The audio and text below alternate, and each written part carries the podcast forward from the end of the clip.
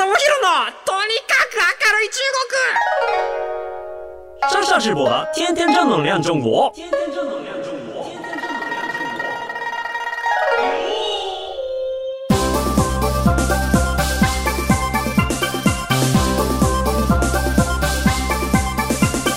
山西面的面大家好，我是山下直播。皆さんこんにちは。中国ビリビリナンバーワン日本人インフルエンサーコンテンツプロデューサーの山下智博です。日本放送ポッドキャストステーション山下智博のとにかく明るい中国。この番組は中国で結構有名な私があなたの知らない中国の面白トピックやそんなにどやれない豆知識を紹介していき、日本と中国の架け橋ならぬローション的な役割を果たしていきます。まあ今回も前回に引き続きましてゲストをお迎えしております。誰でしょう？ハーフポスト記者の高橋文也です。よろしくお願いします。はい、お願いします。あの、もう先週はね、盛り上がりましたね。もうひたすらアコヤ貝対人類みたいな違う違う違う違う違う。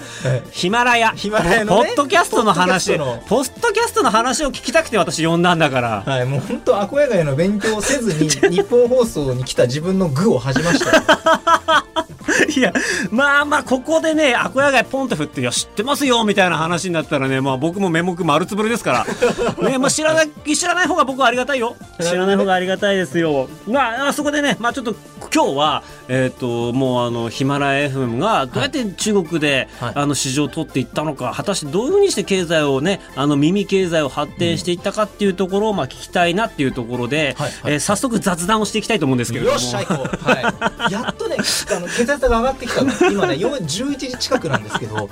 最近はもうあの荒さを超え始めた年齢なんですけど、はいはいはいもうねダメなんですよ血圧が午前中上がんないんですよえまああれですか？じゃああの高橋さんも結構えっ、とハーフチャイナ、はい。えー番組やっててましたけども、はい。あれは午前中撮ってるんですか？午前中は取らないですねもう。あのあのごえ午前中撮ってなくてあの感じのテンション。き基本的にあれもうあの残業ラジオなんで、はいはいはい。あの一日の仕事終わってみんな帰った後に、あの会社のもともと機材室カメラとか、はいはい。倉庫の部屋をはい自分で改造して、ポッドキャスト用の部屋にしてるんです。よ そうなんですか？そこにいそいそとなんかこう引きこもってこう一人でわーって喋ってやってるんですよ。あちょっとちょっとあの高橋さんちょっとあの宣伝してくださいよ。ああの中国ニュースって、あのなんて言うんだろう。予備知識がないと分かんなくないですか？いやもう分かんないです。いきなり中国料理中華料理ボンと出されてもどどなどうやって食べていいか分からないみたいな。そうそう上海ガニどうやって食べるんだこれみたいな感じがしますね。ね、なんか中だからそれ僕すっごいそれが嫌でなんか中国ニュース分かってる人と分かってない人で分かってる人なんて全体の10%もいないと思っててうん。とそうじゃない人たちの間に分担があるのが嫌なんですよそれこそローションかけたくてそこに。だからだから中国共産党と中国国民の違いって何ですかって渋谷で100人に聞いても多分みんな答えられないと思うんですよ。なるほどそういうところが予習なしで中国のことが分かるコンテンツが欲しいので自分で作っちゃえってことでそれこそヒマラヤとの協業の中で盗んだノウハウを全部自分のものにして今はい自分で作ってるポッドキャストがあります。は ヒマラヤの死体が。い、いやもう技術は盗むものですよ。それはねあの文句を言われる筋合いはない。持ちつ持たれつね、ははい。いそんな番組やってる高橋さんですけれども、あのいや最近、えー、とまたちょっと話が変わって、はい。僕の話をちょっと先にさせてもらいますと、えー、と最近ですね僕あの演劇やってきたんですよ。演劇？演劇、はい。あの演劇も、えー、とただの演劇じゃなくて、えー、とオンライン演劇っていうやつをやったんですよ。新しい。ノーミーツっていうはいレーベルがありまして、で、えっと、ここの方が、まあ、なんかプロデューサーさんがいたり、劇作家の人がいたりとかするんですけど、何をやってるかっていうと、もうコロナになった時に、まあ、劇団、あの、演劇とか、あの、舞台とかって全部終わったじゃないですか。できませんってなった時に、役者さんが、あの、仕事なくなったりとか、活動の場所がなくなりましたと。じゃあ、その中で、今だからできることは何だろうかって考えた時に、 Zoom 使って演劇できんじゃねっつって。すげえ。で、 Zoom 使って、いや、結局みんなもうインフラとして Zoom 使ってますと。で、まあ4人画面いますと、6人います、8人いますと。で、これって脚本があって、 Zoom の画面なんだけど、見てたらなんかぐっと物語が動いてきて感動してくるような会話になってったりとか、誰かがそれで一旦抜けるわって言って誰かのところに行ったりとか、なんかそういうようなことがあったりとかしたら面白いんじゃねって言ってできたのがオンライン演劇なんですよ。はい。で、それをやり始めたのがノーミーツっていうチームで、で、もうノーミーツ自体はもうサンリオピューロランドで、あの、オンラインで演劇をやったりとか、この間空港を丸々借り切って演劇やったりとかして、で、あの、演劇の世界ではもうあの最高の賞って言われる岸田戯曲賞っていうのが、うん。あのまあ、脚本に贈られる賞があるんですけれども、まあ、その岸田戯曲賞にノミネートもされたりとかっていう脚本家がすごい若いんですけどあの30手前で。でもそそんなレーベルがありまして日本では結構業界ですごい有名だったんですよ。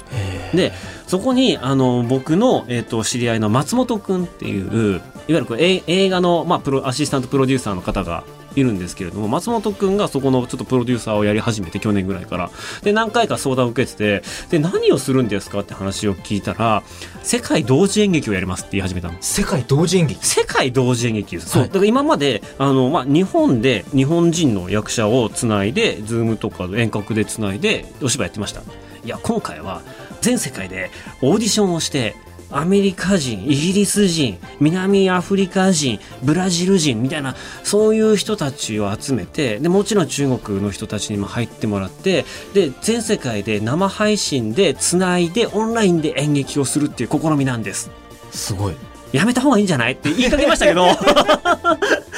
でそんな話を去年もらって、でいやあの、まあ、中国の方面だったら手伝うよっていうことで、でもキャスティングを手伝いして、まあ、今回あの実際にやったんですよ。で実際になんか全世界でオーディションしたら二百何十名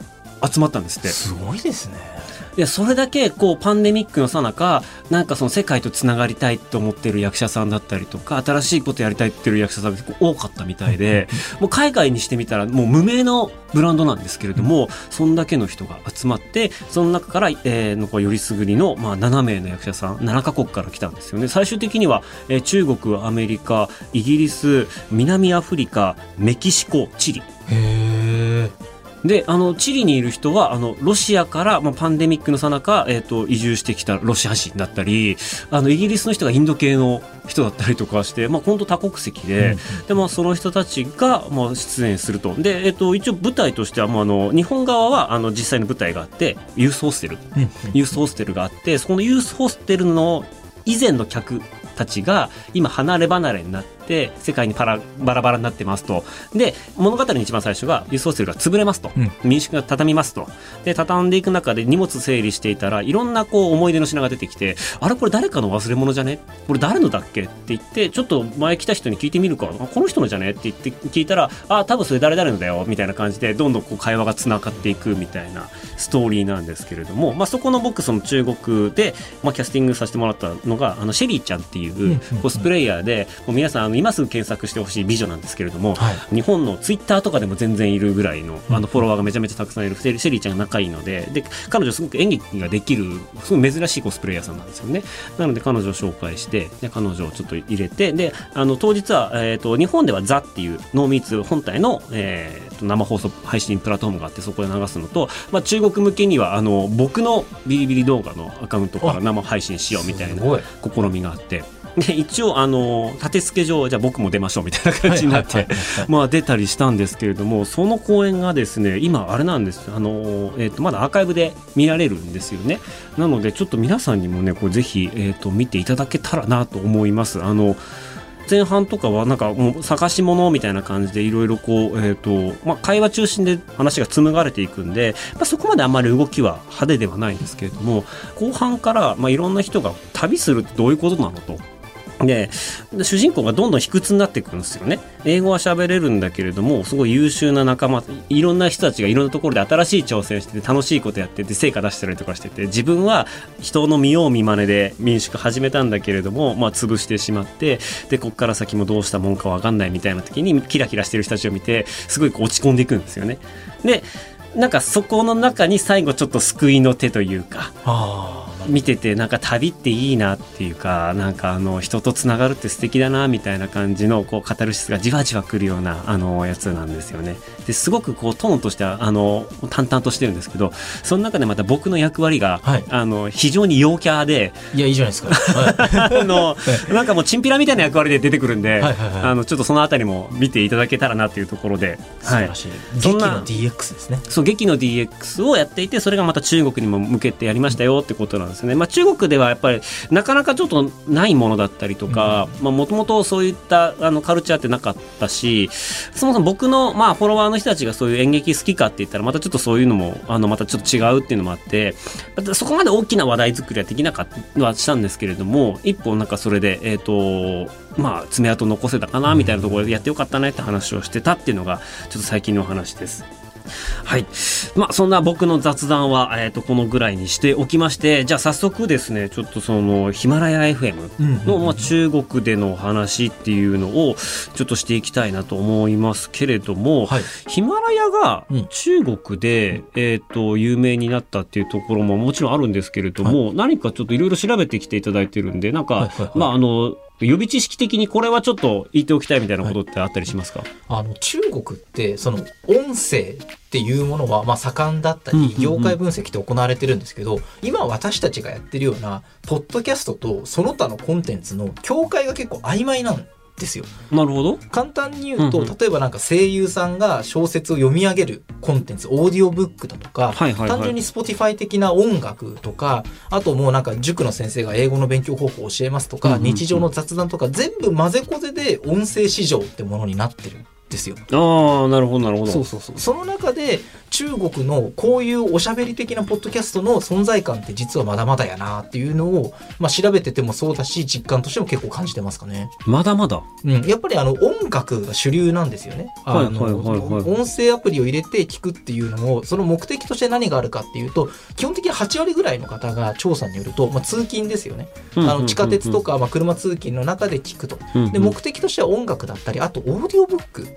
なんですよね。でなんで中国のそれこそヒマラヤが成長したのかって話にもつながるんですけど、このオーディオブックやりますって時に結構このプラットフォーム会社側が大きな役割を果たしてて、はい。有名な小説とか、はい。あるいはネットでバズってるネット小説とかって中国あると思うんですか、はい。そこに会社がお金出して権利を買うんですよ。はい。はい。はい。あのお金出すからあなたの小説うちのプラットフォームで使わせてくださいってはい。はい。はい。やった時にで買うじゃないですか。いいですよこの小説じゃあこの権利で売りますってなった時に、その小説をじゃあ自分たちで声優さん探して読ませるっていうのもそれやるんですけど、うんうんそうじゃなくて一般の利用者に開放するんですよ。あ、UGC 作らせるんですね。私たちじゃあこの小説 A を権利買ったので皆さん読んで、うんうんうんあの勝手にアップロードしてくれて全然 OK ですってやってそうすると読むのがうまいやつとかがどんどんどんどんスターになっていくじゃないですか。ああ、なるほどなるほど。でだんで有名人になっていくからそれを周りから見てるやつがえじゃあ私ももしかしてスターになれちゃうみたいな感じでどんどんどんどん人が集まってくるっていうエコシステムを作れたっていうのがすごい大きいと思いますね。なるほどね。なんかもうじゃあ IP 持ってきてくれるんだ。そう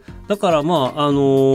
ーネタに困らないわけですね。そうそうそうそうで合法的なやっぱりネタを使えるわけなので。はいはい。それはまあね、でも最近やっぱ中国って IP 知的財産のビジネスってすごい盛り上がってきててもそううですよね。もうなんか勝手にパクっちゃえっていうそれはままだあるかもしれないけど、基本的にちゃんとお金払って買ってビジネスにしていくっていうのがもうビジネス界としては結構常識になってきてると思うので、なるほど。はい、そっか。まあ日本ではそのオーディオブックってまだまだその Amazon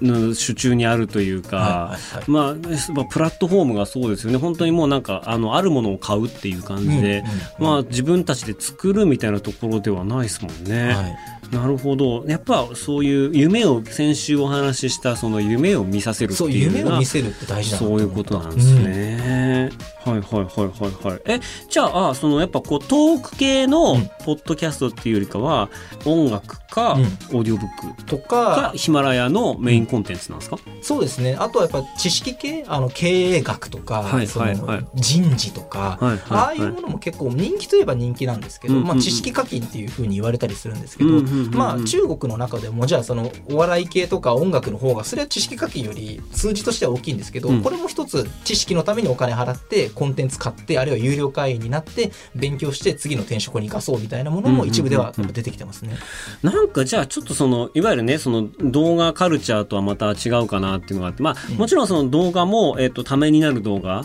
とかっていうのは、まあ、割とこう増えてはきている。気はするんですけれども、じゃあそこに対してどのくらい課金するのかっていうところで考えていくと、うんどうなんでしょう？なんか、ポッドキャスト、ヒマラヤ FM 聞いてる人たちの方が年齢層ちょっと上なのかなって気がするんですけど、なんかそのあたりってデータあります？あのヒマラヤの場合だと結構ね若い人がやっぱり多い。あ、若い人多いんですすよあの金融とか、まあ、英語とかがやっぱ人気だっていうふうに言うんですけど、はいはい。あのまあ結構ヒマラヤが日本に来た時に聞いた時ははあの日本だとそもそも知識課金をしてくれる人が中国より割合として少ないねと。でしてくれたとしても結構ミドル管理職に入った層とかが多いねみたいな話はよく聞いたんですよね。まあ、やっぱ中国だとやっぱ転職っていうのがまあ全然珍しくない現象じゃないですか、転職して給料上げていく待遇いい待遇勝ち取っていくっていうのがやっぱ若い人たち特に都市部の若い人たちの中にあると思うので、そのための一手段として音声コンテンツを使うって人も、まあ、いるっちゃいるぐらい。調査だと大体10%ぐらい。音声プラットフォーム使う人の中で、うんうん、特に知識コンテンツのために聞いてますよって人は大体10%ぐらいって言われてます、なるほどなるほどなるほど。えー、っとじゃあ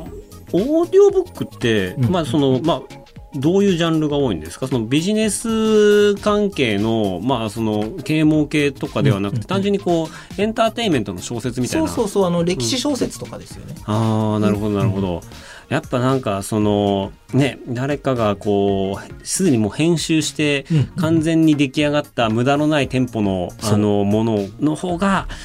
聞いてて確かに無駄がないというか、なんか時間効率そっちの方が高い気が確かにしますね。そう、まあ、や、まあ、音声のね、当たり前ですけど特徴として耳だけ貸してればいいっていうのがあるので、うんうんうん、あの、その間じゃ皿洗いしててもいいわけだし、あの、車運転しながら聞いててもいいわけなので、まあ、そういうのが一つ音声の特徴なのかなっていうのは思ってますね。え、それはちょっとあの、えっ、ー、と、さっきの話戻すんですけど、はい、その、まあ、有名になりましたっていう人って、はいはいはい、結局は、あれですよね、あの IP 持ってきてくれました、あの小説持ってくれました、読みます、はいはいはい、えっ、ー、と人気になります、うん、まああのその小説も人気になります、その人も人気になります。さあマネタイズってどうやってやってるんですか？マネタイズはプラットフォームとしては基本的に有料会員とかが多い。あとは個人が有名になった場合は、まあ、いわゆる投げ銭ですよね。投げ銭、うん。うんうん、とかもある。あとは結構動画だとそのライブコマースって出てきてるじゃないですか。はいはいはい、あのもうあのネットライブ配信と、うん、テレビ通販を掛け合わせたようなコンテンツだと思うんですけれども、うんうん、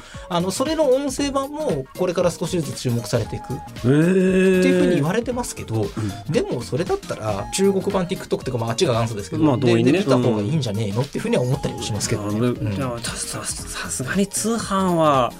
難しいですよね今の。なそのね音声が主流の時代であれば、うん、うん、なんか分かりやすいですけれども。やっぱどどうなんですか？そのじゃあ、まあ、マネタイズのところで言うと、はい、だからやっぱちょっとその苦しいっちゃ苦しいんですよ。要はあの、音声がこれから来るぞってことで音声って結構いいじゃんで車通勤に使えるじゃんとか、まあ、あとはその音声プラットフォーマーが自分でスマートスピーカー作って売ったりとかそういうなんか試験的な取り組みがあって市場としてはガンガンガンガンガンガン成長してるんですけど、うん、いよいよ成長が止まってきてるんですよ。なるほど。もうあの今、音声プラットフォームをあの普段使ってる人って大体3億4千万人ぐらい中国でいるっていうふうに言われてるんですけど。あそんなにいるんですね。そうすごいですよね。だから、ね、14億分の3億ちょいってやっぱすごい数字だなと思ってて。でもやっぱそれがだんだんだんだん伸びなくなってきてる、うん、ってことはあの新しい儲け方を模索しないと売り上げを伸ばすことできないわけじゃないですか。まさにまさに。そこがかなり壁にぶつかってるねっていうふうには言われてる。おなるほど。日本でヒマラヤはそこまではいけなかったんだけれども。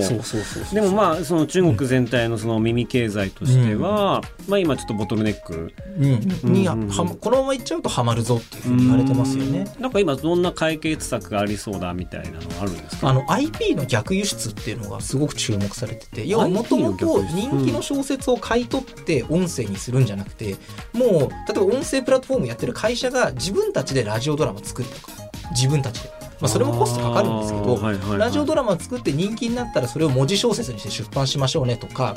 あとは新しいところで子供用のコンテンツを充実させてお父さんお母さんちょっと手が離せない時に子供にこれ聞かせてやってくれやみたいな感じでやったりとか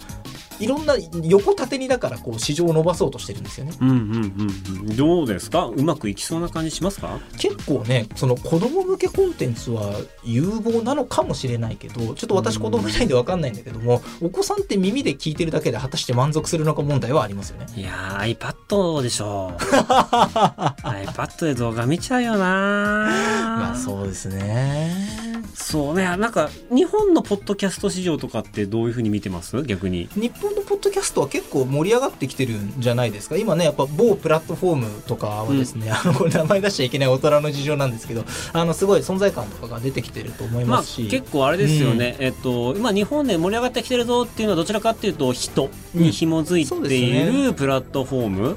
が多いかもしれないですね。ただやっぱその日本のポッドキャスト市場のことで言うとその個人が例えば有料会にしますとかコンテンツ回帰にします投げ銭しますで個人がお金を稼ぐことは多分規模的にできてくると思うんですよ個人的には。だけどじゃあ企業が要は企業の売り上げとして従業員何十人を食わせるためにポッドキャストをやりますっていうのはまだまだ現実的じゃないかなと。なるほど。なんかやっぱちょっと大きなビジネスモデルというか、うん、まあ、そういうシステムがこう備わってこないと、うん、なかなかっていうところではありますし、まあ、そういった意味ではそのラジオ業界っていうのは、まあ、そのビジネスモデルがまあすでに出来上がっているというか、はい。はいはい、結局ラジオ業界って面白いのがポッドキャストって要はその自分で配信するだけなんですけれどもラジオ業界ってオフラインのイベントだったりとかラジオ局さんだったりディレクターさんとの計らいでのなんか新しい人との出会いだったりとか、まあ、そういうコーディネート力と、まあ、外にはみ出していくっていうところでいうと、はい、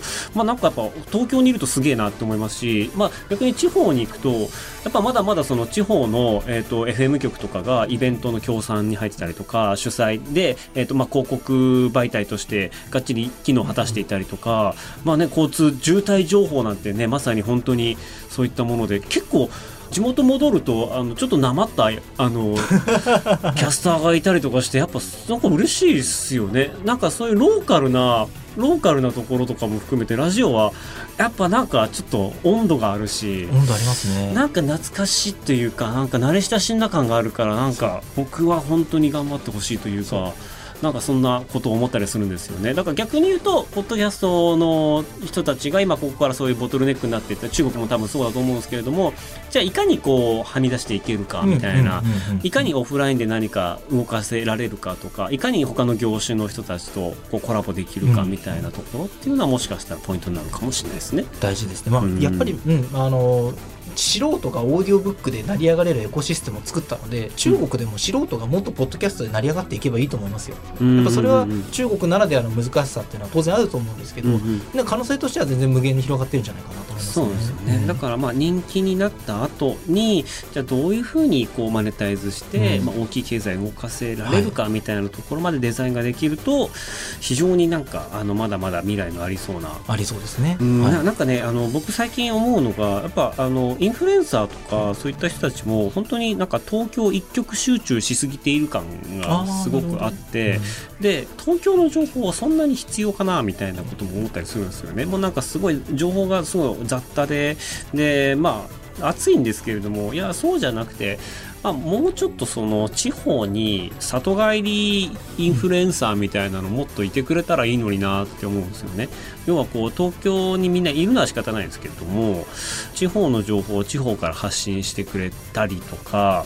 そういうのがそのローカルタレントがやり始めても東京には届かないというか届きにくいんですよね。でも今本当に伸び悩んでいるインフルエンサーさんとかが、まあ、一定のフォロワーを持った状態で俺ちょっと地元戻るわって言って戻って、まあ、地元の面白いところを本当にまあ掘り出して発信していくみたいなことが僕はなんか起こってほしいなってすごく思ってて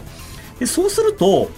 まあ、東京では、えー、と5万回再生しかいかないんだったら俺ちょっと全然これからどうしようかなみたいな感じなんですけれども自治体にとってみれば5万回再生ある人が市内とか県内とかにいてくれたらめちゃめちゃ心強い。うん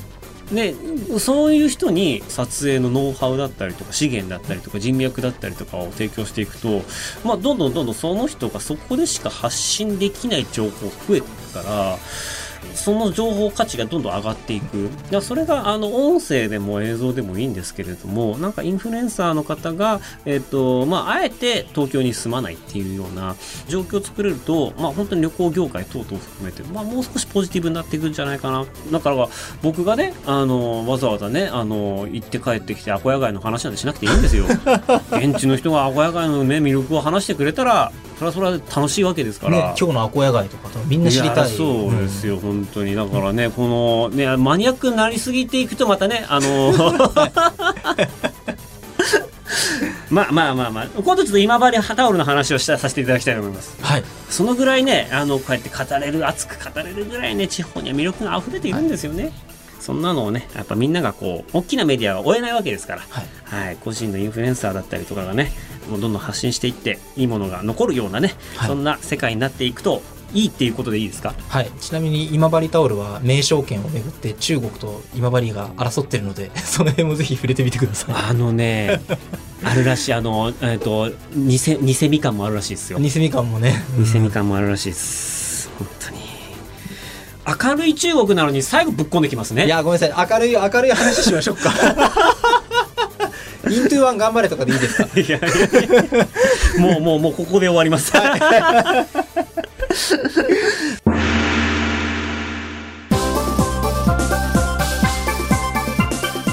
はいこの番組ではあなたからのメッセージもお待ちしています。番組への感想中国に関する取り上げてほしいテーマアコヤガイに関する取り上げてほしいテーマなどありましたらメールをお願いいたします。えっ、とメールアドレスは明るい at all night nippon com akarui